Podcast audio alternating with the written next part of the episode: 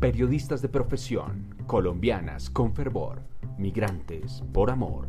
Estos son algunos de los rasgos que unen a Evelyn y Ángela, quienes el 16 de junio de 2019 añadieron uno más a la lista. Despertar con un propósito e irse a dormir habiéndolo cumplido. Lo que nunca imaginaron es que de los 21 que se plantearon como meta, alcanzarían miles de propósitos que hoy le dan vida a este podcast. Bienvenidos. Goedendag, somos Ángela desde Bélgica y Evelyn desde USA. Mejor conocidas como Angie y Eve. Y esto es A propósito.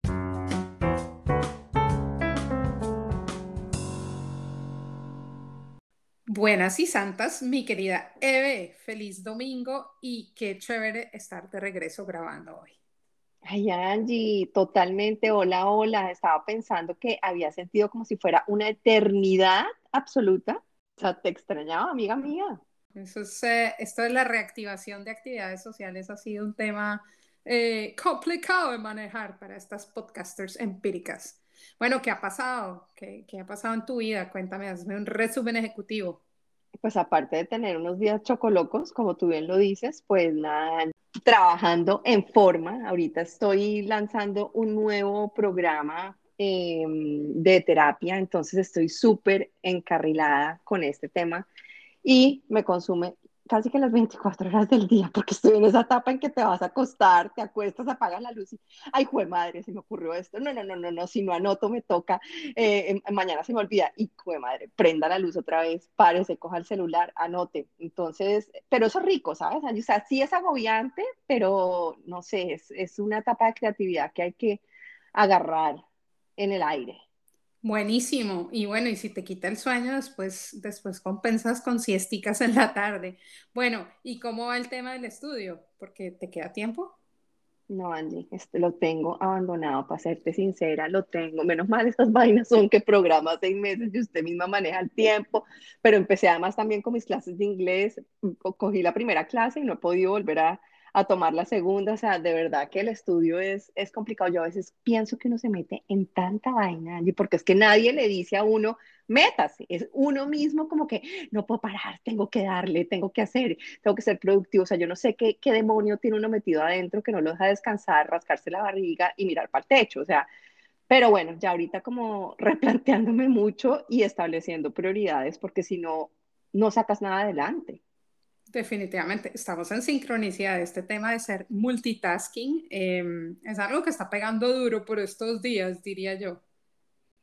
Oye, pero además de todo, eh, hoy tenemos una súper invitada que me parece súper importante contárselo a los oyentes, que habla de un tema muy inspirador, que es la bendita incomodidad. Además, me encantó el nombre de la cuenta de ella de Instagram, que fue en realidad el nombre que inspiró el título de este episodio, que como es que le pusimos, Angie, incómodamente cómodas o cómodamente incómodas, ¿cómo le pusimos? Se me olvidó. ahí lo verán cuando entren a, Spotify a ver cuál era de los dos, pero, pero sí, las, las maravillas y las bendiciones de la incomodidad. Esto, este es un episodio que tiene mucha vulnerabilidad y mucho salir de la zona de confort, así que quédense pegados porque tenemos no solo el propósito de Eve y el mío, sino la historia de esta mujer. Por eso es que la escogimos, porque son personas que viven con propósito y vienen a inspirar a nuestros oyentes también. Ella se llama Gia Suárez, que además me encanta el nombre, súper así como enigmático, como que habrá detrás de esa mujer. Es colombiana, de pura cepa, y es fundadora de, de Planta, que más, más adelante les hacemos la introducción, pero allí básicamente yo llegué a ella por un curso de marketing digital que me hice que me pareció asombroso y yo inmediatamente fui y te dije, Angie, a esta persona la tenemos que tener como invitada y valió la pena o no. Uh, que sí que esa historia no se la pueden perder.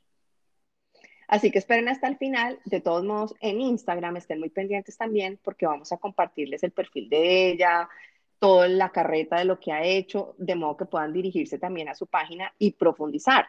En Instagram recuerden que nos encuentran como a propósito guion abajo FM. Así que si todavía no nos siguen por allá, pues corran y le dan clic. Y de paso van a ver la foto del brindis de hoy, porque como hacía rato no grabábamos, Evelyn se hizo su margarita y yo me quedé con un vinito frío, pero bien rico. Entonces ahí pueden ver la foto del brindis del día. Entonces ya saben que si nos trabamos o titulamos,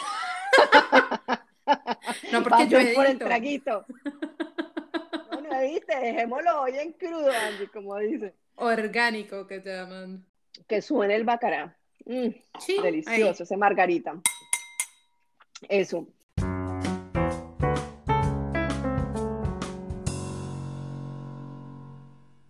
Bueno, Angie, la vez pasada arranqué yo. Hoy es tu turno. Te escucho. ¿De cuándo es tu propósito? Pues, Eve, mi propósito fue del 9 de junio de este año. Y el propósito era de una vez dejar la bobada y contactar al servicio de soporte técnico de Anchor para que me ayudaran a solucionar los problemas técnicos que hemos tenido en los últimos episodios. Y bueno, antes que nada, quiero decirles que como Eve y yo promovemos la vulnerabilidad, pues les hago el aviso que este episodio va a ser la muestra de que ser vulnerables es algo que vale la pena aplicar. pues miren, Queridos oyentes, antes que nada quiero decirles que de todo corazón yo espero que no se hayan eh, percatado de esos descaches y esos pequeños problemillas técnicos que hemos tenido en los dos últimos episodios del podcast. ¿He sufrido harto o no, Eve? Angie, sí, además porque dicen que el tercero es la vencida y no. En nuestro caso, la tercera temporada ha sido patas arriba, o sea, no ha fluido para nada, ni en los horarios, ni en las grabaciones, en la calidad del audio, pues uno dice como, ¿qué? ¿Cómo puede ser? Exacto, Hemos tenido que, el primer episodio lo grabamos tres veces, Angie, el episodio 21 creo, tres veces, wow. O sea. Sí, es decir, Aquí lo que hemos hecho son peripecias y hemos hecho hasta lo imposible para editar, obviar esos segmentos, volver a grabar y, y, bueno, pues definitivamente se nos han colado cortes, se nos han colado baches de sonido que este pechito no ha logrado arreglar porque es que eso de tener un diploma de comunicación y no de ingeniería de audio o ¿cómo se dice? Electrónica será. No, no electrónica, ingeniería de sonido. Mecánica, bueno, no sé. ingeniería, dejémoslo, ingeniería. Eso de ser empírico nos, nos ha pegado duro. Y bueno, además para ponerlos en contexto, pues tenemos que aclarar que doña Eve y doña Angie son perfeccionistas de nacimiento. Y pues definitivamente yo en el rol de asumir la responsabilidad de la edición, pues el tema se me hizo súper difícil desde el principio. ¿Te acuerdas ese, mensaje que te mandé paniqueada como no lo vamos a lograr, esto es imposible, no tengo tiempo, no sabemos cómo, bla, bla, bla, bla, bla. Y también al principio que yo quería ser como más o menos Julio Sánchez Cristo, para los colombianos saben de quién les hablo. Que, y su mesa de trabajo. Exactamente, de la eh, pero pero pues lo que yo quería era que el micrófono estuviera perfecto, entonces buscando por horas en internet cuál era el micrófono condensador que teníamos que usar, que el audífono, que los sonidos de fondo, que no se nos metiera el señor del pasto, que no se nos metieran mis vecinos marroquíes que a veces hacen fiestonones, que el fútbol no se atravesa, mejor dicho, un CDD completo. O sea, si Eve pudiera hacer un listado de las veces que yo le escribí diciéndole esta vaina no está funcionando, o sea, la lista era eterna. Además, Angie, que acá se me viene a la mente que desde que nosotros arrancamos el podcast hemos recibido por ahí unos dos, tres, incluso hasta cinco mensajes de personas que nos han dicho, oiga, niñas, ayúdenme porque tengo entre mis planes hacer un podcast y no tengo ni idea de la parte técnica. Así que primero creo que este episodio les queda como anillo al dedo para que además se contagien y se inspiren y se le midan a hacerlo, Angie, porque es que como que estamos siempre esperando a tener el producto perfecto, a que esté impecable para sacarlo al aire, a conocer todas las herramientas que tiene el mercado para poder llevarlo a cabo. Y de tanta perfección, como tú dijiste esa palabra clave segundos atrás, no hacemos nada y no nos le medimos arrancar, Angie, con, con el proyecto que tenemos en mente, ¿me entiendes? Y queremos preguntar allá, y queremos preguntar acá, y llamamos al amigo experto, y llamamos al, y no hacemos nada. Entonces, creo que acá hay un mensaje muy poderoso y es, dale, échate y arranca. De hecho, hay una famosa frase que dice, es mejor hecho que perfecto. Y ahí ahí me pego, definitivamente en, en un momento de, del proceso creativo dijimos, bueno, ya qué carajo, ya lancémonos y, y, veremos cómo va saliendo esto. Pero esto yo me remonto también al, a, la, a, la, niña con miedo de fracasar que vive en mí.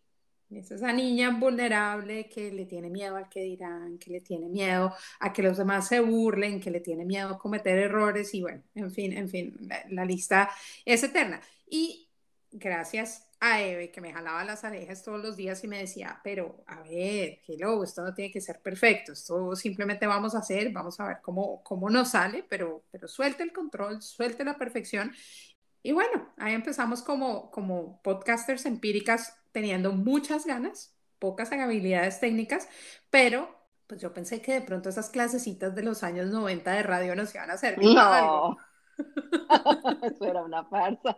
Pero yo sí, sí, nos sirven, ¿sabes para qué? Para saber que el fondo mata la forma. Fondo sobre forma, hijitas. O sí, si uno tiene un buen contenido, no, no importa, pues sí importa, obviamente es chévere poder oír un, podcast con buen audio, obviamente sin ruidos de fondo, pero si no es tan perfecto y tú estás hablando desde el amor y con toda la buena vibra, eso lo, lo percibe el oyente. Y sabes, también otra cosa que, que, me pasa, o que, por ejemplo, Johnny me ha dicho muchas veces, y es que, pero ¿para qué se enfocan tanto en el tema del sonido si uno escucha podcast cuando va en la bicicleta, cuando está lavando platos, cuando está cocinando? O sea, cuando estás en un entorno donde hay un montón de ruido, entonces esos, esos bachecitos y esos cortes eléctricos, sí, de pronto los siente uno, pero no, no son, no son, no perturban. Exacto, no es crítico porque uno, porque no estás, no estás 100% y no tienes pues dos audífonos súper de buena calidad. Entonces, pues es un pajazo mental de, ay, no, no, no lo hago porque es que no tengo el micrófono. No, bueno, Finalmente, pues pasamos esa etapa y ya después de dos temporadas yo dije, no, ya esta vaina le cogí el tiro, ya me había visto los temas de, de YouTube, ya me conocía Anchor, mejor dicho, o sea, más o menos que podía editar a ojo cerrado. Tanto que... ¿Sonó el hielo? Qué pena, pero hielo. tenía que dar un, Sonó el hielo y además la pasada del Margarita por el cual Este es en crudo. Vimos que este episodio va en crudo, que vaya en crudo carajo. Ay, qué rico, no tengo que editar tanto. vamos a dar un descansito, Andy. Ah, pero bueno, volviendo pues al, tema, entonces les estaba diciendo que nos estaban saliendo menos bloopers, las horas de trabajo de, edición se habían alivianado completamente, pero como todo en la vida, la dicha no es eterna y cuando uno está comodito en su silla y dice esto yo ya lo tengo, pero bien agarradito, pues tenga que Anchor hizo un, un upgrade en su sistema, eh, yo no sé qué carajos fue lo que pasó y desde el último episodio de la temporada pasada empezamos a experimentar unos problemas técnicos, los berracos, cortes eléctricos, el famoso hiss que le tenemos a todos los que grabamos audio, le tenemos miedo y es ese de fondo. En fin, el orden asignado a los segmentos no funcionaba, se mezclaban, o sea, era una vaina, un ¿Te acordaste cuando mi tía bailaba y era la tía, todos tenemos la tía que se... Exacto. Bueno, ese es el his al que le tenemos los podcasters. Y bueno, esto, esto era frustración tras frustración tras frustración y todavía sigue siendo frustración. Espérense que todavía no hemos empezado a editar este episodio. Entonces, espérense a ver que les contaré por Instagram cómo me fue. Cuando yo asumí ese tema de ser la encargada de la parte técnica, pues ha sido uno de los retos más berracos que yo he asumido en los últimos dos años. ¿Por qué? Porque implica no solo saber manejar mi agenda, pero implicaba también aprender un sistema nuevo. Y cuando uno va a empezar con algo nuevo, acuérdate del episodio, el, primer episodio de esta última temporada, empezar con algo nuevo es una cosa que le, le cuesta a uno un montón y más si es eh, perfeccionista como, como su merced y como yo. La resistencia, la resistencia al cambio que llaman además. Exacto, y pues el miedo a fracasar y todos esos miedos de los que ya les hablé, el síndrome del impostor que les voy a hablar más adelante, en fin, un montón de cosas. Pero bueno, eh, cuando, cuando yo ya le cogí el tiro al tema de la editada, para un episodio de unos 45 minutos, yo me echaba entre 6 y 8 semanales, 6 y 8 horas, pues por episodio, y eso era mamé. Bueno, pues cuando empezaron las complicaciones de esta vaina, ese tiempo pasó de 12 a 14 horas de edición, o sea, calcule cómo era el tema de la paciencia, cómo era el tema del estrés, cómo era el tema de yo sentirme, fue pucha, el tiempo no me está dando y el sistema no me está funcionando. Entonces ese día dije, no, pues ya no hay nada más que hacer. Le escribí a Eve y Eve me dijo, no, tenemos que hacer algo porque, pues porque aquí la cosa no, estaba, no está funcionando. Y pues finalmente les escribí y me dieron un par de, de tips técnicos que espero que para este episodio funcionen mejor. Eh, una de las cosas pendejas que me dijeron era que tenía que limpiar la memoria cache o caché de el, eh, el eh, navegador y que les explicara desde qué sistema lo estaba utilizando. Entonces, bueno, ahí me mandaron como una listica de cosas y esperemos que esta vez funcione mejor. Angie, tengo que echarte al agua, porque es que tú dijiste ahorita, pues hablaste de la incomodidad, de la frustración, de todas esas emociones que vienen a ti cuando no puedes resolver algo que quieres sacar adelante. Y me, me remonto a la época de la universidad.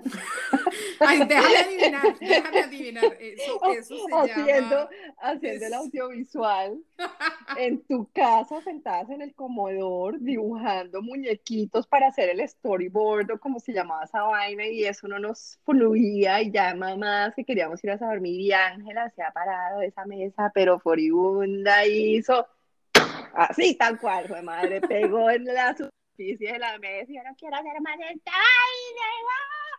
¿Qué tanto de esa niña alborotada de época universitaria todavía hace tipo de escándalos en la casa? Mi amor, pregúntale a mi marido cada vez que estoy editando y él le va a dar la respuesta correcta. No, o sea, eso, eso es un tema. ¿Cómo que... manejas esa frustración, Angie? Porque es que es importante recrear, o sea, cómo esa emoción se manifiesta en ti y cómo, o sea, si vamos a hablar de vulnerabilidad, esa son quitado. ¿Qué pasa cuando no puedes fluir con el episodio? ¿Qué hacen los niños chiquitos? Berrear. A ver, eso es lo que yo hago. Berreo como una idiota. Digo, es que esto no me va a salir nunca bien, es que no lo es, que yo paro. Ya, no más, no más. Va a llamar a Evelyn y le va a decir que esta vaina ya, que aquí paramos.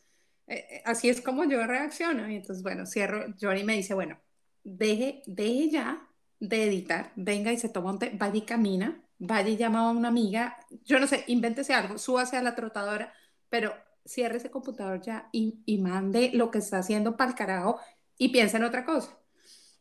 Y, y, es lo que me funciona, entonces por eso también no puedo hacer la edición de, de, chorro, porque primero la paciencia no me da, y además cuando me encuentro con ese tipo de, de situaciones incómodas, pues obviamente sale a relucir esa niñita interior que está ahí. Yo me puse a pensar, o sea, de dónde viene como esa necesidad de ser perfectos. Y me, me, meto al tema de hoy, me meto al tema de la incomodidad y es que pues vivimos en una cultura que también es perfeccionista, no solo nosotros somos perfeccionistas, sino la cultura en la que estamos, pues desde pequeños hemos aprendido a que, ah, no, usted se cae, no, no, no, pero, pero límpiese, límpiese, no, no, no, usted no se cayó, usted no se pegó, no, no, no, no llore, papito, no. En donde nos han enseñado que tenemos que sentir vergüenza cada vez que cometemos un error o que no logramos algo. Y simplemente aprendemos a paniquearnos con la sola idea de recibir burlas y juicios de la gente que nos rodea. Entonces, pues miren, para mí cuando hablamos con Eve de este episodio y me dijo, no, pues hablemos del podcast y esas cosas que, que, que estamos experimentando, y yo de una dije, uy, sí, buenísimo. Y después me puse a pensar y dije, uy, pucha, pero entonces aquí tengo que, tengo que mostrar la vulnerabilidad de la que siempre hablamos y como que me congelé y dije, bueno, pues, o sea, qué carajos, este es un entorno seguro. Aquí no voy a perder la vida, no voy a perder el trabajo, simplemente pues les voy a contar a calzón quitado qué es lo que pasa tras bambalinas. Angie, entonces te hago una pregunta así abiertamente. ¿Qué te genera más incomodidad? ¿Meterte en una plataforma nueva como la de Anchor a la hora de editar o abrirle tu corazón a los oyentes en este momento para revelarles que no todo ha sido tan fácil como ellos piensan del otro lado de los micrófonos?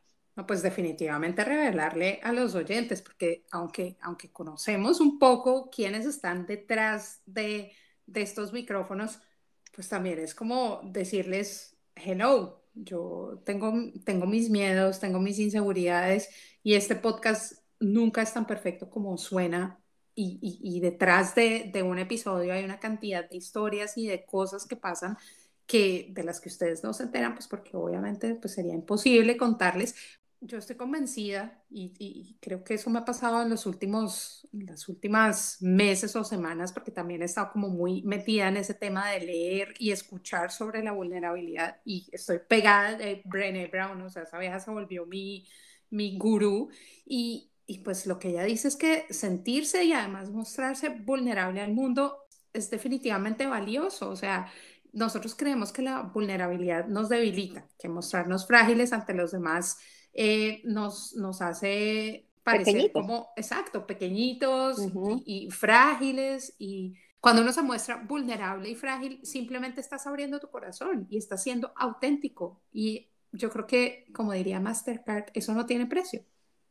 Angie, el tema es que hay, hay un ejemplo que yo siempre traigo a colación y es cuando tú ves, por ejemplo, a un agente del SMAT, que digamos que es ese, ese policía que está especialmente cubierto y protegido, ¿sí? Tiene su escudo, tiene un uniforme absolutamente eh, fuerte, ¿sí? Casi que un caparazón en su pecho para que nadie lo pueda atacar o hacerle daño, ese casco, bolillo, armas. Cuando tú ves a una persona así de armada y de protegida, tú sientes, te sientes amenazado. Y tu, tu primer impulso es, tengo que ponerme a la par, tengo que atacarlo, porque si él es fuerte, yo tengo que darle duro para que yo pueda estar a la par de esa persona. Si ese mismo agente del SMAT se quita ese disfraz, se desnuda, deja las armas a un lado, se quita el casco y queda completamente al descubierto, ¿lo vas a atacar?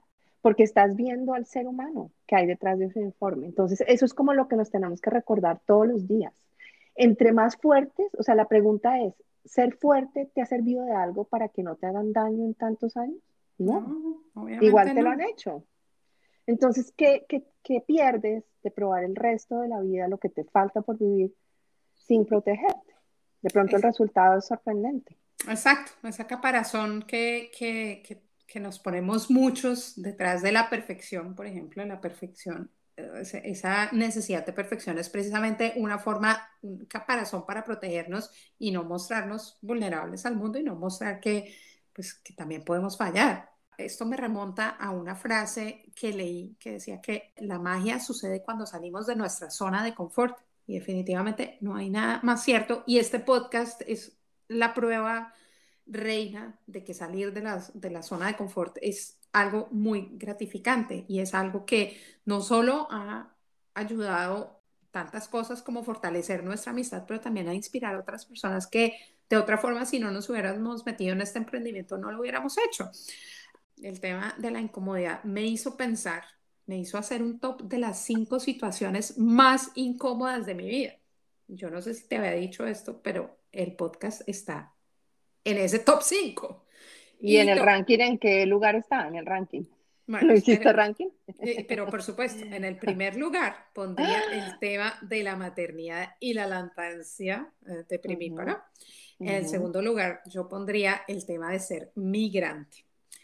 En el tercero, pondría esa decisión loca de tener una relación de pareja con un personaje que viene de otra cultura y que habla otro idioma. En el cuarto, obviamente tendría que estar el neerlandés porque si he llorado lágrimas, sudor y sangre con este podcast, me demoré tres berracos años, o sea que calcule. Y en el quinto lugar está el ser podcaster. Así que vea usted, cuénteme, por ejemplo, hágame un top 3 de las situaciones más incómodas? Uy, ser migrante de verdad, Angie, entra. O sea, hablar un segundo idioma entra, pucha. ¿Qué más te diría yo? Estar expuesto también en redes. No siempre es fácil estar expuesto. Hay días en que simplemente no quieres aparecer, eso te genera incomodidad. Pero hay como que a veces, si tienes un mensaje poderoso que dar, piensas más en, en lo importante que es que los otros lo reciban. Pues te pones tú en segundo lugar.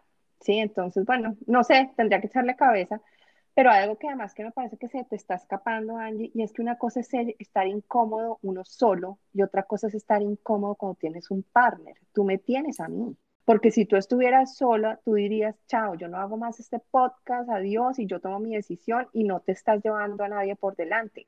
Tú no has, no, mira, mira que te voy a poner incómoda esta vez otra vez conmigo. ¿Cómo haces teniendo en cuenta que este es un trabajo de dos? Y que tú tienes que cargar con la responsabilidad más crucial del podcast, que es la edición.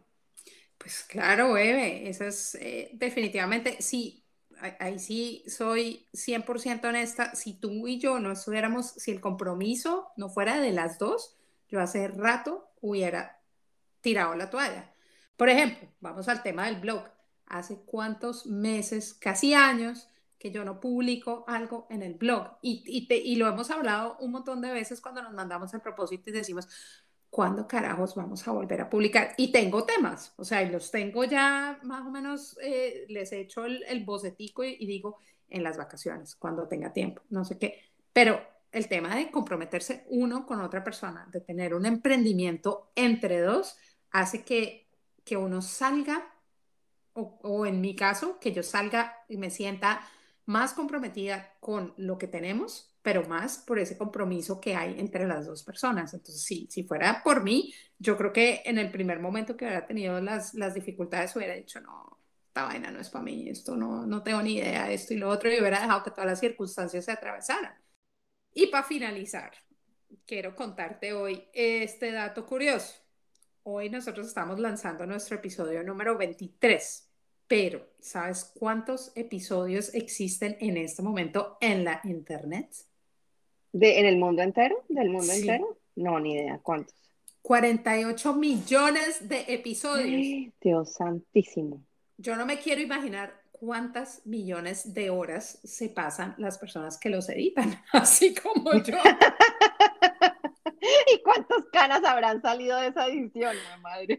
Canas, divorcios, rupturas, en fin. Yo no sé si sabías que Colombia es el país más podcastero de América Latina, seguido por Argentina y México. ¡Wow! No tenía ni idea. O sea, tenemos competencia full, no me parece. Che, que tenemos a los argentinos pisándonos los talones. y y bueno, por ejemplo, también me encontré que en el 2020 100 millones de personas escucharon un podcast al menos mm. una vez. Y además, tan solo en Estados Unidos, 104 millones de personas son consumidores regulares de este tipo de programas como el que tú y yo hacemos. Y además, la mayoría lo escucha haciendo labores del hogar.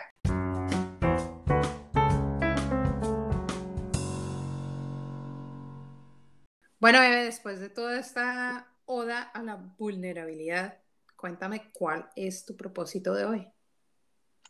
Bueno, mi propósito data del 3 de octubre del año pasado, o sea que ya pasó hace un tiempito. Y te decía ese día por la mañana, mi propósito de hoy es agradecer, agradecer y seguir agradeciendo. Me levanto absolutamente plena y feliz porque por primera vez en la historia voy a atender en consulta a un hombre. Un deseo que tenía reservado desde hace mucho tiempo y que le pedía siempre al universo en voz alta que me concediera. ¿Mm? ¿Cómo le queda el ojo, Mona? Bastante pelado porque era un reto bien interesante. Desembuche. Para poner en contexto este propósito, primero también tengo que ir a las cifras, Angie porque estudios actuales demuestran que mientras el 70% de las personas que acuden a terapia somos mujeres, y me incluye porque he ido a terapia muchas veces, solo el 30% corresponde a hombres. Imagínate esa balanza como está desbalanceada. Y pues no es de extrañarse, Andy, porque a los hombres, primero que todo, les cuesta muchísimo conectar con las emociones y también su sistema de creencias es muy distinto al nuestro, Angie. ¿Y a qué me refiero con esto? Si, si tú vas a tu familia, seguramente encontrarás algún miembro del género masculino al que le hayan dicho cuando era chiquito, los niños no lloran. A uno de niña no le decían eso. Y esas son creencias que quedan instauradas en tu sistema, en tu alma, en tu mente y que tienes que derribar con el tiempo. ¿Sí? Entonces, empecemos por ahí. Ese es el, primer obstáculo que ellos encuentran a la hora de ir a terapia. En segundo lugar, a ellos les resulta muy, muy difícil que la mayoría de terapeutas que hay en el mercado sean mujeres, porque ahí es donde la balanza nuevamente vuelve a estar desequilibrada. La mayoría de personas que estudian estas carreras, bien sea para coaching, bien sea para psicología, son mujeres. 60% versus el 40% en las diferentes facultades del mundo. Entonces, para un hombre sería mucho más cómodo conectar con un hombre, poder abrírsele a un hombre que a una mujer. Que uno dice, ¿en serio? Pues sí, porque sentiría como que le está hablando a un amigo más que a una terapeuta. Ahora, hay que decir, y aquí lo meto como un paréntesis, esto sin contar que los hombres siempre te van a decir, yo no necesito terapia, yo no necesito ir a terapia, yo mismo me puedo hacer mi terapia. E incluso son tan descarados que te quieren hacer terapia a ti. No vayas a terapia, no pagues un psicólogo, yo te hago la terapia. Yo te conozco. o sea, llego, Dios mío. Pero bueno, en fin el mindset de los hombres es muy distinto. Y desde que yo arranqué hace cinco años haciendo coaching para ayudarle a las personas a conectar mente, cuerpo y emociones, no había tenido en consulta nunca a un hombre, totalmente fuera de mi zona de confort. Y aunque lo anhelaba montones, sabía que el universo me lo mandaría cuando yo estuviera lista, Angie, porque es que no es cuando uno quiere, es mi hijita mm. cuando está dispuesto el tiempo para hacerlo. Resulta que el día llegó. Meses atrás a, ese día que yo te escribí el, el propósito, uno de los pocos hombres que me siguen en redes sociales me contactó y me dijo, Eve, quiero ir a terapia contigo. Y digo pocos hombres que me siguen en redes sociales porque yo ahí cuando veo las historias veo que hay como cinco, pero estoy segura que son además las mujeres usando la cuenta de Instagram del, esposo. Ni siquiera estoy convencida de que sean hombres originales, pero bueno, uno de ellos me contactó y me dijo, quiero hacer terapia cuando yo le mandé el cuestionario preliminar que siempre mando para ver si la persona está lista para enfrentar sus demonios, él se retractó y me canceló la cita. Y por ende, nunca me contestó el cuestionario. Entonces, yo fresca, pues eso no solo pasa con hombres, eso también pasa con mujeres, solté la situación y seguí convencida de que otro hombre llegaría a mi vida. ¿Cómo sonó eso? Como mm. otro nombre, otro amor llegaría a mi vida. Otro para la lista. a los dos meses me contactó de nuevo y esta vez decidido a explorar su sombra. Y yo dije, bueno, pues aquí como estábamos hablando, Angie, no es cuando uno diga, sino cuando la vida se lo diga. Seguramente en esos dos meses enfrentó alguna situación, se vio presionado, dijo, no puedo más, estoy saturado, voy a buscar ayuda y alzó la mano. Entonces, no fue fácil, le costó muchísimo abrirme su corazón. Él es homosexual, fue víctima de abuso sexual y tenía un corazón de eh, un, corazón, no, sí, un corazón divino también, un caparazón de protección inmenso. Entonces era muy difícil poder ver su corazón divino porque estaba bien oculto detrás de ese caparazón. Todas las semanas me escribía con ganas de desertar. Eve, yo creo que yo no sigo para esto. Eve, yo creo que yo no lo voy a lograr. o sea, era muy, muy complicado. Pero el tema es que una vez que tú abres tu corazón y abres esa puerta para indagar lo que hay adentro, muy difícilmente la vuelves a cerrar. Yo diría que ya una vez abierta, too late, cariño, para echarte para atrás. Entonces, le costaban muchísimo los ejercicios en los que debíamos conectar con el cuerpo. Le disparaban a Angie la ansiedad enormemente. O sea, yo te puedo decir que estaba acostado con los ojos cubiertos y estábamos en proceso de conectar con el cuerpo y este hombre se tenía que parar eh, tenía ese sosiego, em, le empezaba a faltar la respiración, era absolutamente agobiante para él conectar con su cuerpo porque obviamente lo reconectaba con una situación de dolor como el abuso, que fue lo que vivió en el pasado. Entonces casi que su cuerpo era su enemigo y el camino para reconciliarse con él y liberar dicho dolor pues iba a ser largo y tortuoso, eso no iba a ser fácil. Ahora súmale, Angie, que esto es virtual, o sea, que la terapia es virtual, entonces tú por más de que quieras transmitir, si bien la energía está presente en una terapia, porque uno es energía, esté donde esté, no creas el contacto físico, yo poder estar con él en ese momento en que tenía esos, esos episodios tan traumáticos, pues hubiera sido mucho más sencillo. Entonces tienes que duplicar tus esfuerzos para poder de verdad llegar, llegarle a esa persona. El proceso con él me sacó por completo de mi zona de confort. Y aquí tengo que decirlo de manera vulnerable, siguiendo tus pasos, Angie, porque jamás había tenido que interrumpir tanto una sesión, o sea, una sola sesión de una hora, interrumpirla 15 veces y ver cómo una persona se autosaboteaba a ese nivel. O sea, era autosabotaje y agrediéndose a sí mismo y no puedo y no quiero y, o sea, era muy difícil, que yo imagino más o menos que es cuando, cuando una mamá tiene que enfrentarse al berrinche de un niño, de, de cómo vas a lidiar con eso. Me costó mucho tiempo acoplarme a él, entender sus miedos, sus problemas, su identidad y el hecho de ser empática. Y te voy a decir por qué. Yo lo analicé mucho tiempo después dije, ¿por qué me costaba tanto, tanto trabajo ser empática con él?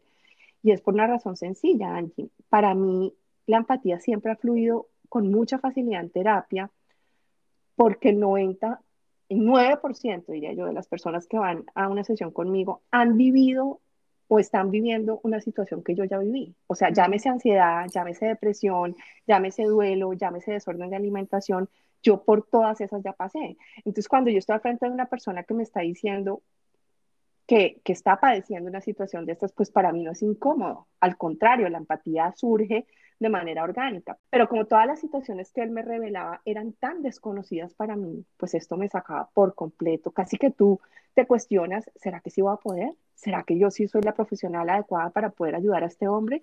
¿Será que ta, ta, ta? Y empiezas a cuestionarte también tu integridad, tu conocimiento, tu experiencia. Pero fue ahí cuando recordé también por las muchas veces que he sido paciente, que el éxito de una terapia no radica en el terapeuta como tal, sino en el cliente, en su determinación, en el trabajo que haga y en el empeño que le ponga a su proceso.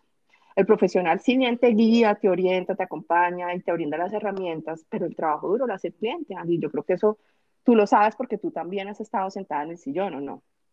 exactamente. Y bueno, además me imagino que el reto para ti de reinventarte y repensar cada una de esas terapias no debió haber sido nada simple, porque tú vienes trabajando cinco años más o menos como en los mismos temas y con él ibas a trabajar el mismo tema, pero desde, o sea, desde otro punto de vista. Y esto, o sea, definitivamente incomodidad hasta más no poder. Angie, por ejemplo, sí, en eso tienes toda la razón y agradezco tu intervención en ese sentido, porque, por ejemplo, Fíjate lo curioso, hablar de masturbación con él fue muy normal. Hablar de masturbación con una mujer no es tan normal, porque no nos han enseñado que la masturbación es fundamental para conectar con el cuerpo. Nos han vendido ese acto como algo cochino e indebido. En cambio, con un hombre es como más lícito y, bueno, ahí, ahí funciona. Pero, por ejemplo, cuando vas a hablar de cuando hacíamos masajes para el cuerpo, para empezar a, a, hacer lo que se llama embodiment, que es habitar tu cuerpo, y claro, todos los formatos que yo tengo escritos son hechos para mujeres. Entonces, yo, yo cuando te tocas los senos, cuando entras a, a ver que ese, ese, es el origen del alimento, que ahí está tu leche materna, que es la primera vez que conectas con la comida, o sea, empieza, me tocó cambiar todo, porque cuáles tetas y cuál lactancia en el, en el caso de los hombres, o sea, y yo, me pucha, y yo me iba dando cuenta sobre la marcha, yo, ay, y lo tenía que, que cambiar de manera orgánica porque no había tenido la experiencia así, fue, pucha, este formato me toca cambiarlo. Lo veía en el momento de en el momento en que estaba leyendo la meditación, yo, oh, esto me toca cambiarlo. Entonces era el arte de la improvisación, pero no fresca que a mí eso no me cuesta trabajo. Pero de todos modos, pues sí fue, ah, me tocó hacer muchos ajustes, como tú lo dices, a la parte técnica de, de las terapias, de lo que yo ya tengo estandarizado, digamos ahí. Pero entonces ya en algún punto dejé de cuestionarme mi profesionalismo y también recordé que el miedo es el motor que a todo nos jode la vida. Ese es el, es el origen de todo. Yo digo, en mi experiencia, desde mi punto de vista, que el miedo está presente en todos los problemas que tú tengas, en tus relaciones de pareja, en tus problemas con la comida, en la ansiedad, en la depresión. Siempre si tú miras el origen, es miedo a algo, miedo a vivir, miedo a ser, miedo a mostrarte, miedo a ser vulnerable, miedo, miedo, miedo. Entonces, cuando yo recordé esto, dije, eh, tú sí eres la persona para atender a esta persona, porque tú has vivido y has vibrado en miedo muchos años de tu vida lo que tienes al frente es un reflejo de, lo mismo que tú viviste, así que tú sí vas a poder ayudarlo, pero esto fue todo un pajazo mental y una terapia que me tocó hacerme a mí misma para creer en mí, porque si yo no creía en mí, ¿cómo iba a hacerlo él? ¿Me entiendes? Entonces fue cuando solté y me dejé orientar por mis guías espirituales, por la voz del amor, que es esa energía luminosa, Angie, que yo digo que que es con la que me conecto cuando estoy al servicio de las personas y que me va diciendo qué hacer, qué decir, cómo actuar, qué ejercicio aplicar y también cuándo callar. Es, es que aquí sí tengo que hacer un paréntesis como para que la gente diga, esta vieja se enloqueció y, y es bruja. No, tengo que decir algo y es que desde pequeña yo descubrí que yo tenía un don para conectar con la fuerza superior, ¿sí?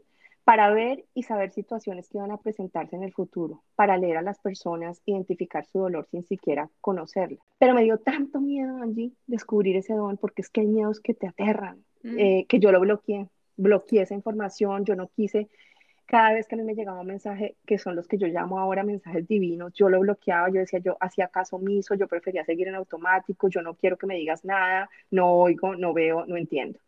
Ya siendo adulta, en dos oportunidades que acudí a lectura de Los Ángeles, las dos personas que dirigieron la sesión me recordaron, sin yo decirles nada, que tenía un don guardado y que estaba en mí sacarlo del cajón. Yo dije, pucha, yo dije, esto es un llamado. Así que en los últimos años, en esos cinco años, cuando empecé a hacer terapia, dije, al carajo todo, voy a empezar a oír esas voces, voy a empezar a dejarme guiar por ellas y no voy a hacer nada más. Sí, yo tengo el conocimiento, yo he estudiado, tengo los cartones, pero hay algo más fuerte que eso. Y es esa voz que no sé cómo se llama, si se llama Dios, si se llama seres divinos, ángeles, voz interior, conciencia, ponle el nombre que quieras, pero está presente. Y creo que solo surge en el momento en que tú logras callar la tuya, callar tu voz, ponerte en silencio y esa voz habla. Y yo, hay un, hay un momento que mi esposa a veces me dice, ¿cómo haces tú tu terapia cuando tú estás mal de ánimo? Y le dije, porque es el poder de poner primero a la otra persona por encima tuya y no importa, a mí se me quita el mal de ánimo, se me quita el mal genio. Es el único momento, al igual en la, que en la cocina, que yo estoy 100% presente, independientemente de todo lo que pueda estar pasando en mi vida, ¿sí? Que me reconecta con lo más profundo de mi ser. Entonces, abrí mis canales para que mis seres de luz me enviaran esos mensajes divinos y yo pudiera practicarlos en el plano terrenal y dirigir a este hombre por el camino, ¿sí? Y como dice el, el, título de este episodio, Angie, entrar en una fase en la que me sintiera cómodamente incómoda. Totalmente. La buena noticia es que el cliente al fin superó su miedo em, y bueno, salió adelante, liberado, renovado y especialmente muy agradecido. Y eso hace que toda esa incomodidad haya valido la pena. Ahora, si tú me preguntas, hoy tengo un hombre nuevamente hoy ya tengo mi segundo hombre y fue una persona, es una persona increíble con la que conecté desde el primer día y que tiene un corazón y una bondad que yo nunca había visto en un ser humano, lo que me hace sentir absolutamente honrada y maravillada de poder guiarlo. Y siento, Angie, que la vida en ese primer caso me puso a prueba, ¿sí? Y me puso una prueba bien difícil, porque me dijo, si tú la superas, ya lo que vengas ganancia y me di cuenta de eso. Si yo pude con este primer hombre, puedo con cualquiera que se me ponga al frente, güey madre. Entonces fue un buen debut, sentirme incómoda. Y pues básicamente ese fue el propósito. Propósito check, cumplido. Cumplido y que vengan más hombres, porque hágame el favor, ya van dos en la lista y la lista puede ir creciendo. Uno nunca sabe. Hay como, hay como 10 que nos siguen por aquí por a propósito, o sea que, que les tiene una meditación donde no hablamos de tetas. No, señores. Además que si tú te pones a ver, Angie, la relación cuerpo y mente no tiene distinción de género. O sea, esto aplica para todos los seres humanos. Entonces, aquí yo creo que además el tema de la terapia ya dejó de ser tabú. O sea, aquí ir a terapia, chao, alce la mano, estoy ahogada, necesito ayuda y dígalo también a viva voz. O sea, eso no tiene absolutamente nada de malo. Entonces, pues nada, aquí la invitación queda abierta para que para que lleguen, lleguen todos, hombres, mujeres, niños, adulto mayor. Eve, pero yo creo que para hacerle terapia a un hombre, de pronto tienes que pensar diferente a cómo haces las terapias de mujeres. ¿Qué tuviste que pensar diferente, aparte pues, de la parte física de esa meditación? ¿Qué otro, ¿Qué otro punto tuviste que abordar diferente? Angie, yo creo que los hombres son más racionales y yo soy muy, estoy muy lejos de ser racional, muy lejos. Yo soy una persona absolutamente emocional, visceral y mm, pues no voy a decir que en todos los casos, obviamente hay hombres emocionales, pero muchos, eh, eh, digamos que la gran mayoría son muy como analíticos, racionales, prácticos.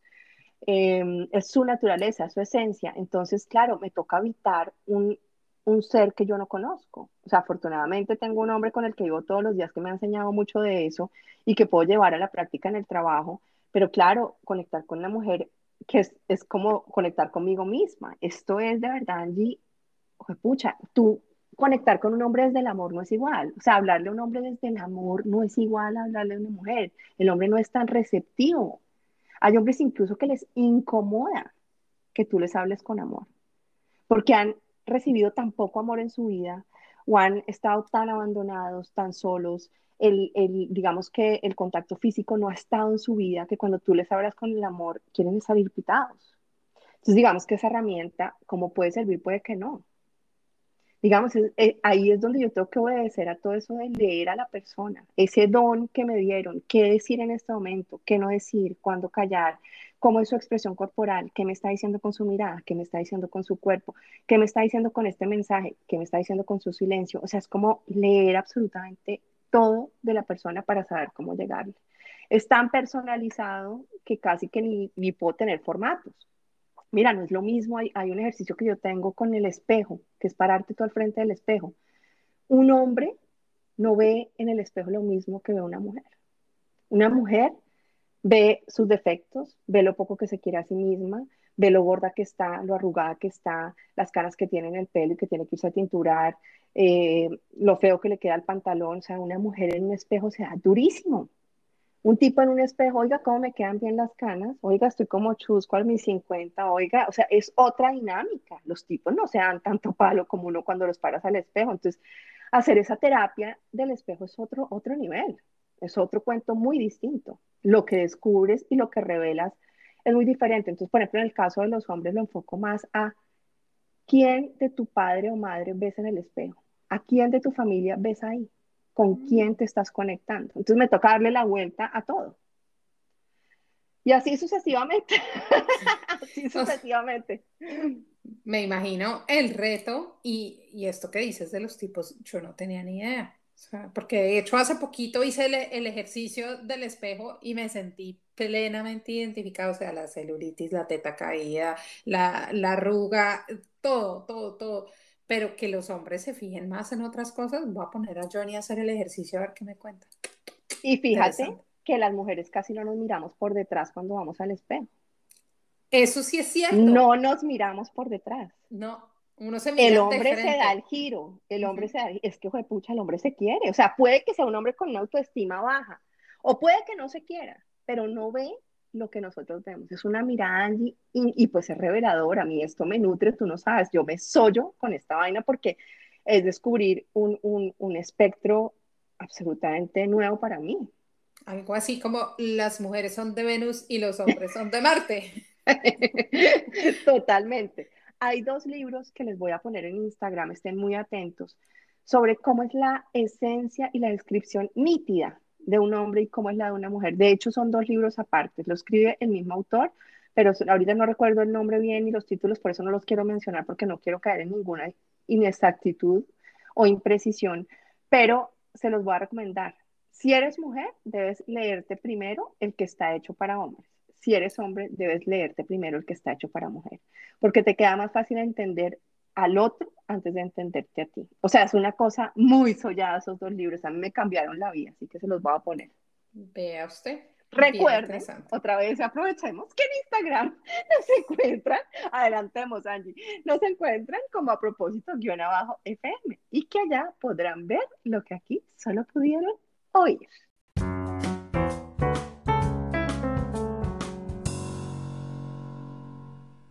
Concluyamos.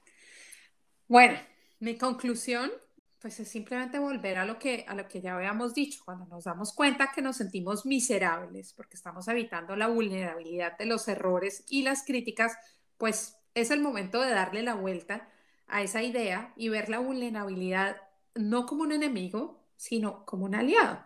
Cuando entendemos que cometer errores es esencial para la vida, es algo básico para aprender sobre nosotros, para evolucionar, y comenzamos a ver que el hecho de ser vulnerables nos hace de alguna forma sentirnos seguros de esas capacidades que tenemos y darnos cuenta que mostrarnos al mundo auténticos y tal como somos, pues no es, no es, una, no es un atentado a nuestra vida y, parte de lo que yo quiero decirles aquí es que cuando somos vulnerables, cuando abrimos nuestro corazón, cuando dejamos ver qué es lo que de verdad está habitando en nuestra alma y dejamos de postergar esas cosas que nos están incomodando, es cuando definitivamente empezamos a cumplir sueños, empezamos a cumplir proyectos, empezamos a cumplir emprendimientos y alcanzamos metas que en algún otro momento de nuestra vida seguramente nos hubieran hecho sentir incómodos por no haberlas alcanzado. Y ahí es cuando están los remordimientos, ahí es cuando está el amargue, eh, ahí es cuando uno se vuelve un limón por la vida. Entonces, mire, hay que dejar que el miedo nos gobierne la vida, así como les dije hace unos segunditos, y lanzarse por ese tobogán que es tirarse por la vida cuando uno no tiene certeza del resultado. Y que, nos protege de ese miedito que tenemos de nunca estar a la altura, de no ser lo suficientemente buenos, de no ser lo suficientemente competentes y de ser esos impostores a los que tanto le tenemos miedo. Y de hecho, uno creería que eso es algo que solo le pasa a uno, porque es que la gente no le cuenta a uno estas historias, la gente no le cuenta a uno de su vulnerabilidad, la gente no le cuenta a uno de sus miedos, y uno cree que esto le pasa a poquita gente. Resulta que siete de cada diez personas han experimentado alguna vez en su vida ese síndrome del impostor. Y eso es algo que se manifiesta cuando nos sentimos inseguros ante un nuevo reto. En mi caso, la conclusión es que salir de tu zona de confort te invita a la transformación, te invita al cambio y al crecimiento. Si tú estás estancado en un lugar cómodo, es muy difícil que vayas a crecer. Entonces, el mensaje es, no te resistas al cambio, más bien suéltalo para que todo fluya. Además, porque, lo, que, resiste, eso es lo que persistes. Persistes, tal cual.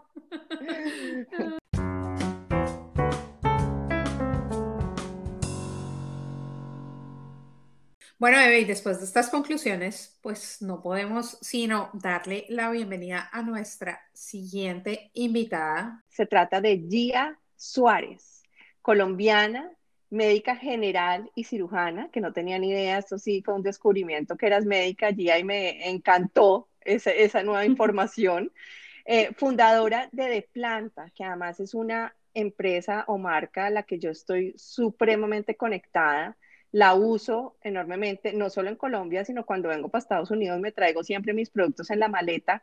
Es una empresa de medio millón de dólares. Es que no lo puedo creer a lo que ha llegado porque yo creo que yo lo sigo a ustedes desde que arrancaron, pero básicamente pues no quiero quitarte la palabra, es una empresa que promueve, digamos que productos para la salud, para el bienestar, hechos libres de crueldad, con eh, plantas y productos naturales. Pues yo creo que es que más que, que un producto es una experiencia lo que ustedes venden. Eres, yo creo, también una viajera empedernida, porque has vivido incluso fuera de Colombia y te encanta viajar según lo que, lo que hemos podido ver.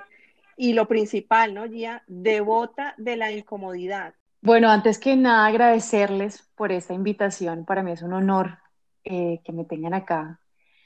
Y bueno, sí, la, la, bendita incomodidad es la que me tiene acá, de hecho, aquí hablando con ustedes, la que me sacó de esa cueva donde estaba metida por mucho tiempo, trabajando, obviamente, y, y estando detrás de cámaras, hasta que dije, no, no más, quiero salir, quiero incomodarme, y le di la bienvenida a esa bendita incomodidad, que para mí la incomodidad más que bendita es necesaria en nuestras vidas para crecer, para avanzar y para lograr todo lo que queremos, definitivamente. Y en mi día a día lo valido más. Para crecer, para lograr lo que queremos, tenemos que incomodarnos. ¿Por qué? Porque cuando tú estás en esa zona de confort, cuando tú estás en esa comodidad, no ves más allá, entonces sigues haciendo lo mismo, eh, si tienes un buen trabajo, sigues ahí, si tienes tu familia todo perfecto, sigues ahí, pues porque no hay, no hay ni siquiera otro horizonte, no lo ves. Cuando tú te incomodas y te das esa posibilidad de, venga, vamos acá a hacer eso que, que, no he querido hacer y que he procrastinado todo este tiempo, pero, pero sé que algo va a traer, ahí es cuando pasa la magia. Es, es realmente, no tengo las palabras para describírtelo y para para explicárselo a los oyentes, pero realmente es muy mágico. O sea, cuando empezamos a incomodarnos a diario, empiezan a ocurrir las cosas así y es de la nada y empiezas a atraer gente, o sea, lo que les digo, esto es real. Cuando yo, tú por lo menos conocías a De Planta, pero creo que no me conocías a mí, ¿cierto? A tu hermano, a tu hermano siempre. Exacto, todo el mundo conocía a Nix, a mí nadie me conocía, o sea, yo era nadie. Ahorita que empecé a salir, y esto es hace tres meses, ha sido increíble porque para mí ha sido incómodo salir, pero ha sido maravilloso porque de alguna manera me he descubierto como mujer y de lo que soy capaz. Empezaron a invitarme a podcast, estuve en Caracol Radio y, y, y sigue llegando este tipo de invitaciones que a mí como que, wow, obviamente me incomodan, pero me encantan. ¿cómo conectas el miedo con la incomodidad? Porque tú hablaste hace unos minutos de esa cueva oscura y negra. ¿Cómo lo conectas con, con ese estado de incomodidad? Lo invito a mi paseo. Y eso es algo que hemos hecho últimamente que me ha encantado y que es, es, mi invitación el día de hoy. Esa que sabes que siempre nos dicen como, bueno, no, vamos a dejar el miedo para poder avanzar, para poder lanzarnos. No, yo creo que el miedo siempre va a estar ahí, ¿sí? Y de hecho es necesario. La invitación es a que lo acompañemos y lo invitemos a nuestro paseo y le, le digamos, venga, usted está muy bienvenido, hay espacio para usted, pero aquí no va a tomar decisiones, la que va a tomar decisiones soy yo. Y entonces ha sido muy bonito y en verdad todos los días o cuando voy a lanzarme un proyecto, cuando voy a hacer algo, siempre le digo, oye, bienvenido, yo sé que estás ahí, yo sé que estás tocando la puerta, listo, montate acá en este bus conmigo, pero por favor, calladito, ¿sí? Ahí, ahí calladito que la que va a tomar el rol y la que va a manejar este bus soy yo y ha sido muy bonito porque pues realmente me siento como muy empoderada y, que el miedo lo tengo aquí al lado, pero aún así avanzamos y vamos los dos. O sea que si, si bien lo describes, es como el miedo es el que no te dejaría salir de tu zona de confort. Yo creo que sí, además de muchas creencias y patrones limitantes que sí, obviamente se originan en el miedo, pero más que el miedo es realmente esos patrones y creencias, porque yo, por ejemplo, y, vamos a contextualizar acá a los oyentes, cuando tú tienes una empresa, mm, no sé, por alguna razón en tu vida, como que y en mi caso, yo tuve como muchos patrones y muchas creencias que me mantenían muy chiquita y era como, como ese, ese miedo a ser vista, ¿no? Ese miedo a ser criticada. Entonces, sí, obvio, es miedo, pero es, es, un miedo basado en creencias de, no, es que no le voy a gustar a la gente, o no, es que ya está mi hermano como representante de la marca y, y, todos lo prefieren a él y no a mí. Sí, como que son creencias, pero claro, yo creo que siempre se basan en el miedo.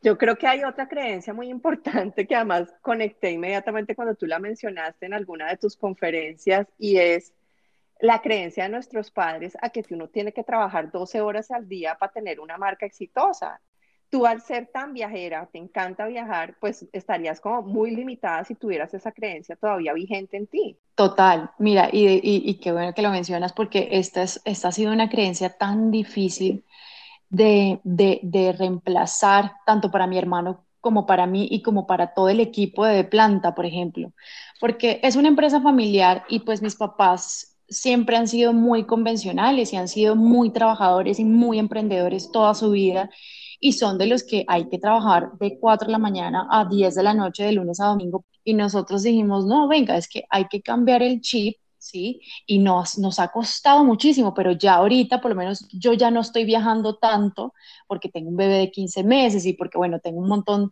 eh, de cosas que primero quiero salir, pero mi hermano sí ahorita está, por ejemplo, viajando por Europa y, yo ya ahorita me pongo tiempos, como que digo, bueno, voy a trabajar de esta hora a esta hora, luego me la paso con mi bebé o, con mi pareja, eh, vamos a salir, a caminar, a cabalgatas, sí, como que yo, yo sé que digamos ahorita tengo ese chip y, esa creencia completamente cambió, pero fue muy difícil, muy difícil de reemplazar. Y ahorita en este momento de mi vida, yo tengo un negocio súper exitoso y a través de sistemas me he apalancado para yo poder tener una vida, porque es que para eso creamos un negocio.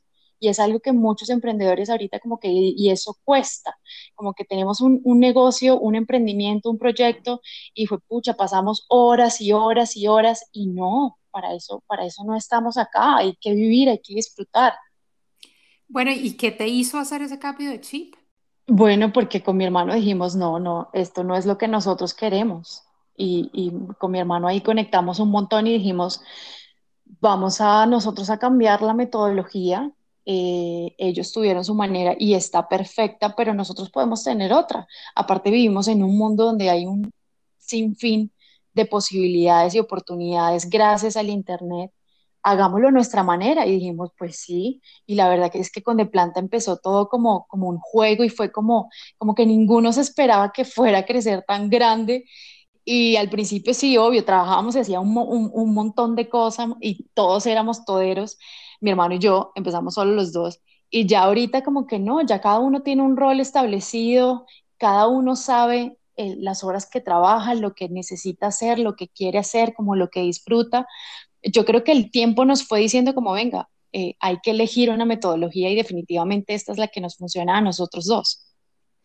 Ya, yo creo que tú mencionas algo clave y es que cuando tenemos un emprendimiento creemos que para sacarlo adelante tenemos que ser esclavos del mismo, o sea, no solo eh, no delegar, porque tú dices tenemos como nuestras funciones muy bien delimitadas, pero también creemos que es difícil invertir. Tú lo mencionaste en algún momento.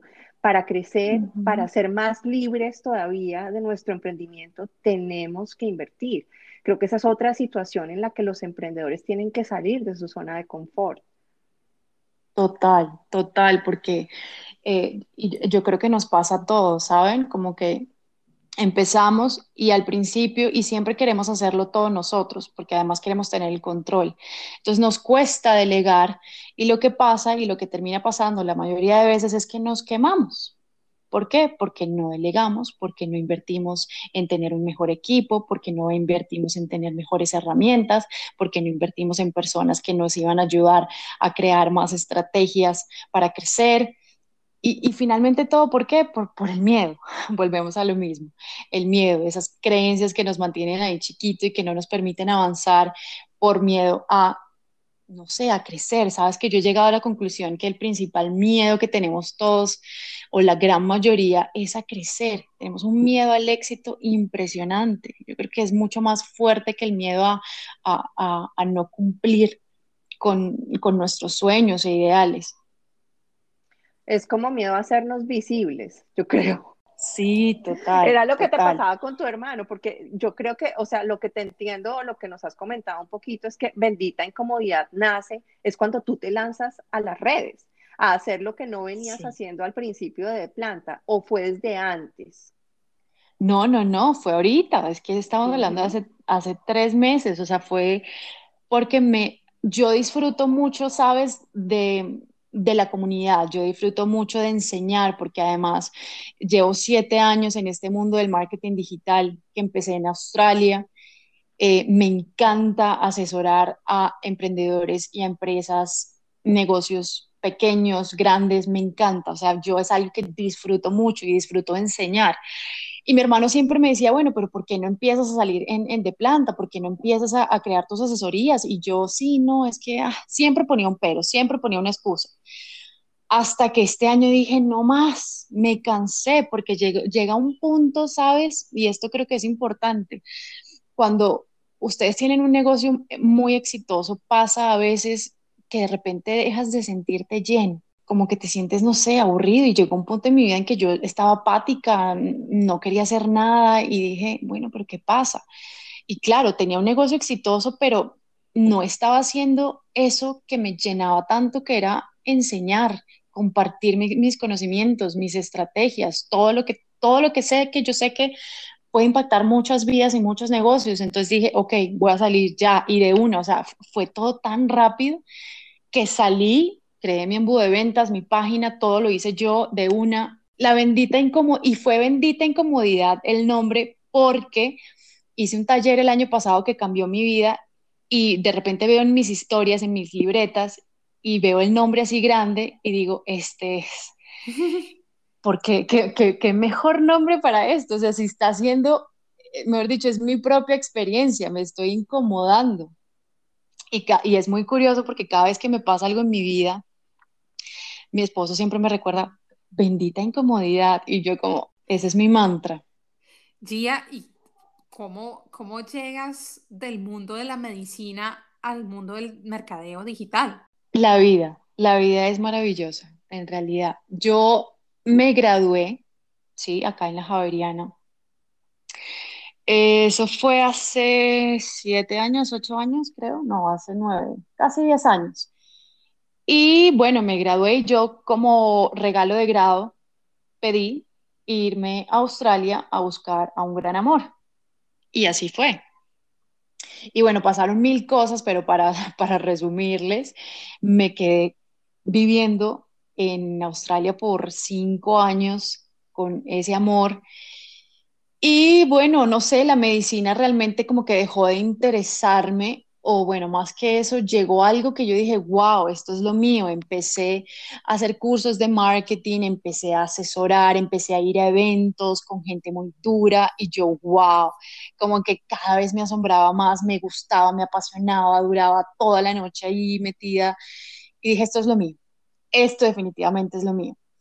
Y ahorita estoy como buscando alternativas, ¿no? Porque a mí digamos que la razón por la que yo estudié medicina y ahorita como que lo, veo más claro en mi vida fue para servir, ¿sí? El servicio. Y ahorita lo que hago es precisamente eso, servir. Y, y, creo que me estoy poniendo al servicio de la vida en todo lo que hago a nivel como, como hija, como mamá, como esposa. Entonces creo que ya le estoy dando como más sentido a ese venga, porque estuve seis años de mi vida estudiando medicina y es porque, bueno, yo quería servir, pero ahora me di cuenta que puedo servir de otras mil maneras y que estoy muy feliz con lo que hago. Ya, pero a ver, yo me quedo mucho pensando en lo que estás diciendo porque se oye a las personas a veces decir como yo me tiré cinco años estudiando arquitectura o me tiré cinco años derecho y nunca hice nada de eso y nunca lo ejercí, pero mira, en mi experiencia personal, siento que uno en algún momento va a necesitar todo ese conocimiento, en algún momento lo pone, como dices tú, al servicio de las personas. ¿Cuál sería como ese mensaje de aliento? ¿Cuál sería como tu lección? ¿En qué, aparte del servicio, descubrir que querías servir, en qué otros campos tú vienes a aplicar hoy la medicina y dices, wow, yo ya entiendo por qué yo tenía que haber estudiado medicina, porque yo creo que las fórmulas de planta en cierta forma requieren e-, ese conocimiento, o estoy equivocada. Eh, mira que curiosamente no, curiosamente todas las fórmulas de planta fueron eh, resultado de la brillantez de mi hermano eh, yo ahí ni siquiera, pues yo le daba ideas, pero en realidad, y yo creo que todo el mundo pensará lo mismo que tú, y curiosamente no, las fórmulas nacen de la cabecita de mi hermano.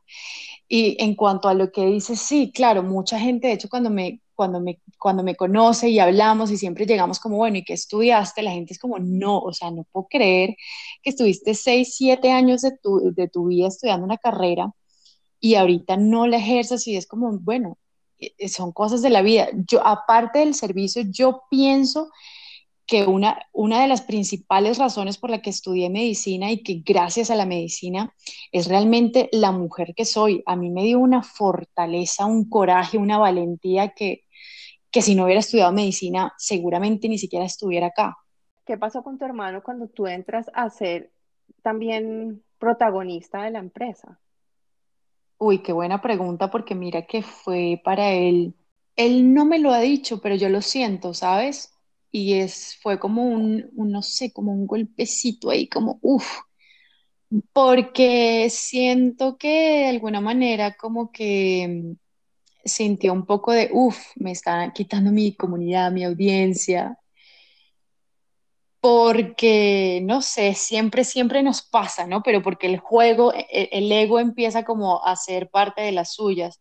Pero no, él me ha dicho como, no, pues en verdad me alegra mucho que te por fin hayas salido, que por fin te hayas empoderado y por fin estés brillando y que sigas así.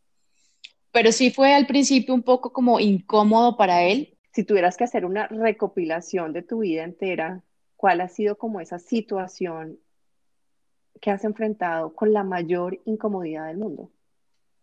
Vivir en Australia. Uy, otra muy buena pregunta. Vivir en Australia.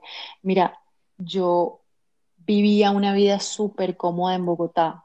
Tenía todo, mis papás me daban todo, yo no hacía absolutamente nada. Tenía alguien que me eh, limpiara la casa, que me cocinara, tarjeta de crédito eh, ilimitada, mejor dicho, como una reina. Llego a Australia sin nada, eh, como con unos ahorros ahí que me dieron de la graduación. Y yo, pucha, ahora sí, esta es la vida real, como sin mis papás, sin mis cosas y sin nada, como empezar de cero con gente nueva en un país nuevo, fue súper, súper duro, pero fue la experiencia más maravillosa de mi vida. Cuando hablo ahorita de la bendita incomodidad, digo, claro, en Australia la incomodidad a mí me perseguía a diario y fue cuando yo más crecí como persona. Yo creo que si no hubiera ido a Australia, yo ahorita sería otra persona, sería otra guía, en realidad.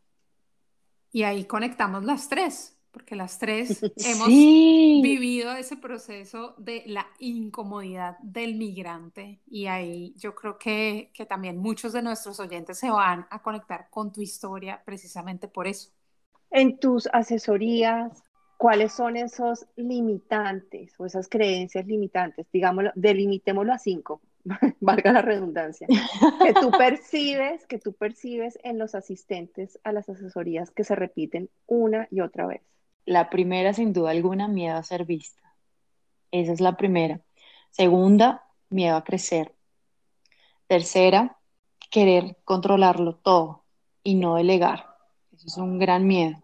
Y el miedo es como a que no, a que la gente no pueda hacerlo mejor que uno, ¿no? Miedo a confiar. Nos da mucho miedo a confiar. Ese es el cuarto. Y el quinto, yo creo que es que estamos abrumados.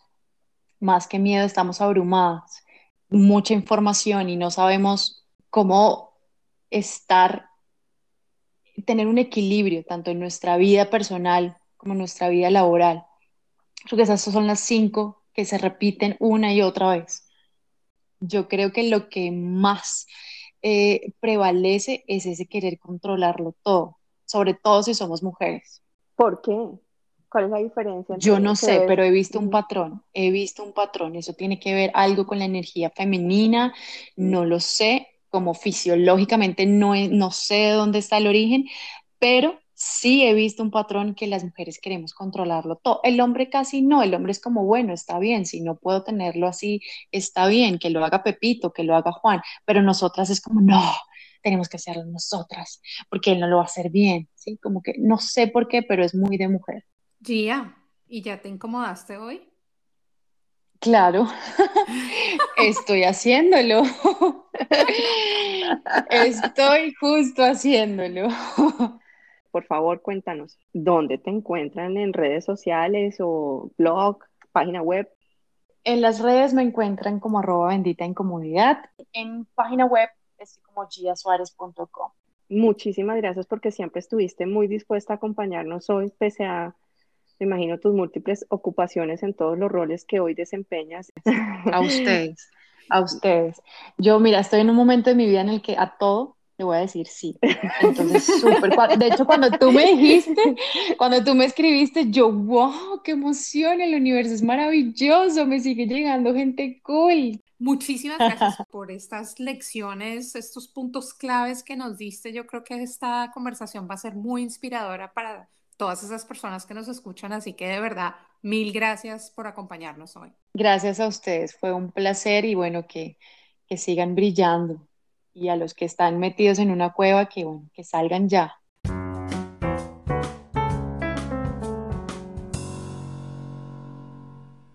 Bueno, Andy, pues le vamos a dar el paso a nuestra voz masculina, Jorge Patiño, que hoy nos trae dos mensajes espectaculares, uno de los cuales es de tu querida madre. Hola, mi George. Hola, mi Eve, ¿cómo estás? Angie, qué gusto saludarla nuevamente. Feliz de estar en un nuevo episodio de A Propósito FM. Esta vez, eh, pues evidentemente, el mensaje de la mamá de Angie, Fanny Escobar, quien nos dice, buenísimo el episodio 22. Fue muy lindo oírlas compartir sus experiencias de servicio. Me sentí muy orgullosa de saber que admiras mi voluntariado.